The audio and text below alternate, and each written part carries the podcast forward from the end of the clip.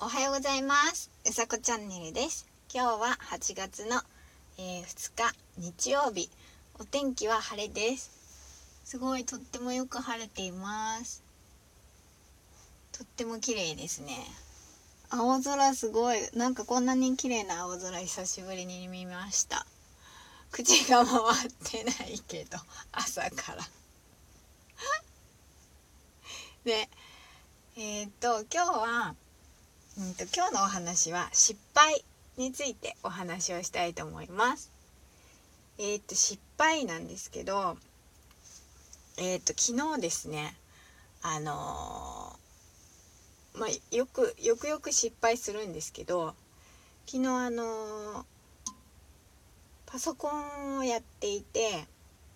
今あのイラストレーターっていうのをちょっと使ってるんですけど。それでこうイラストを描いてえっと私としては確かに保存したんですね。確かにその名前を付けて保存っていうのを押したんですけどそれがおかしなことに保存されていなくてでそのなんだろう時間をかけて描いたイラストがまあ結果なくなっていたと。まあええー、って思いますよね。正直ええー、って思いましたけど私が前と違ったなってそこで感じたのはその前だったらその例えば時間をかけて作ったっていうかその費やした時間とかそのやって出来上がったものに対してものすごく執着があったんですね。うん、で消えたっていう現実を見た時にそこにその例えば残念な気持ちとかえっ、ー、とえー、あの時間どうする？みたいな。で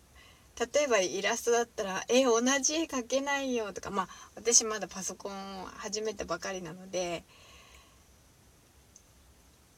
そのなんだろうできないっていう方に気持ちがシフトしちゃってそのどうしようとかっていうなんなんていうのかな。マイナスな部分に引っ張られちゃう。だったんですよ。だけど昨日気が付いたことってあのよくよくあの探しました。そのなんだろうパソコンの中を。いろいろなんだ聞いてえーと、探したんですけどやっぱりなくてうんと最終的に「いいじゃん書けばもう一回」みたいな。そうだったんですね。そう。なんかね自分でも面白いおもなんていうのかな。前と違うっていうか気持ちまあ結局自分の問題で自分の気持ちの置きどころなのでそういうあのことだと思っています。うん、で結果昨日描いてたうんとイラストで今日あの朝ツイートしたんですけどその目の部分で前に使ってたアイビスペイントとあの仕様が違うというかどうやって前のそのイラストの目に近づけようかなって昨日は一昨日から昨日の昼間とかにかけては思ってたんですよ。なんですけどその保存されなくてそれが一切なくなったことによってその保存された絵もちょっと前よりその目が進化してたんですね。自分の中では進化しててあこれだったら平気じゃないかなっていう感じだったんですけどそのイラストが消えてしまったことによってさらにいい方法が分かったんですよ。あこうやったらこのペンのツールでこうやったらその前の目に近づくっていうのが分かったのでで失敗はするといいなって思いましたね。本当に。だってそれが分かんなかったらその方法が見つからなかったかもしれないし考えなかったかもしれないしそういうふうに考えるとやっぱりその試すっていうのがとっても大事だなって思いますね。いろいろやってみるその手探りでもできないなりにあのいろいろその機能を使ってみたりとかそうショートカットもね だんだんと例えば覚えてきてすごく嬉しいんですよ。今までそのなんだろう。あの矢印でこ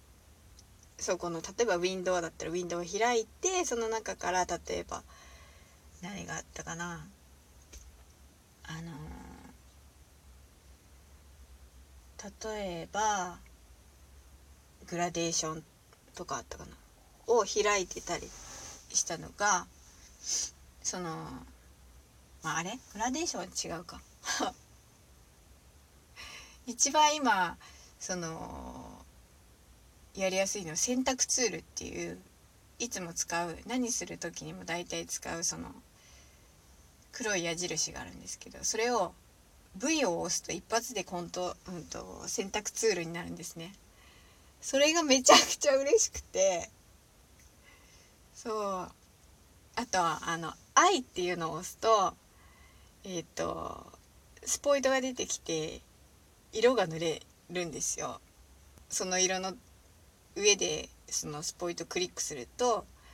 えーと、選択ツールで選択した範囲に色がつくんですけど今 V と I をめちゃくちゃ使ってて。そう。なんかそれだけでもあの嬉しいんですよね。なんだろう今までより少しちょっとだけ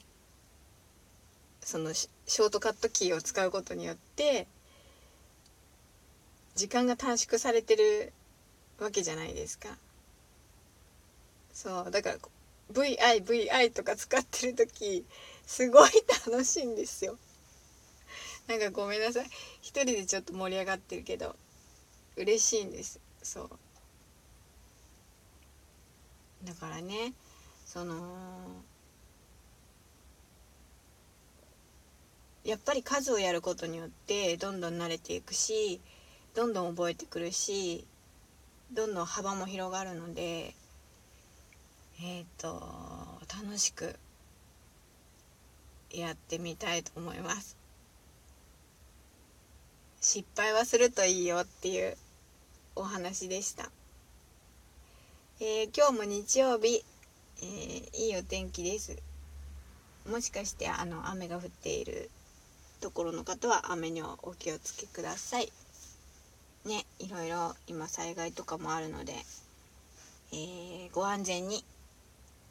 今日も素敵な一日をお過ごしください。うさこチャンネルでした。じゃあまたね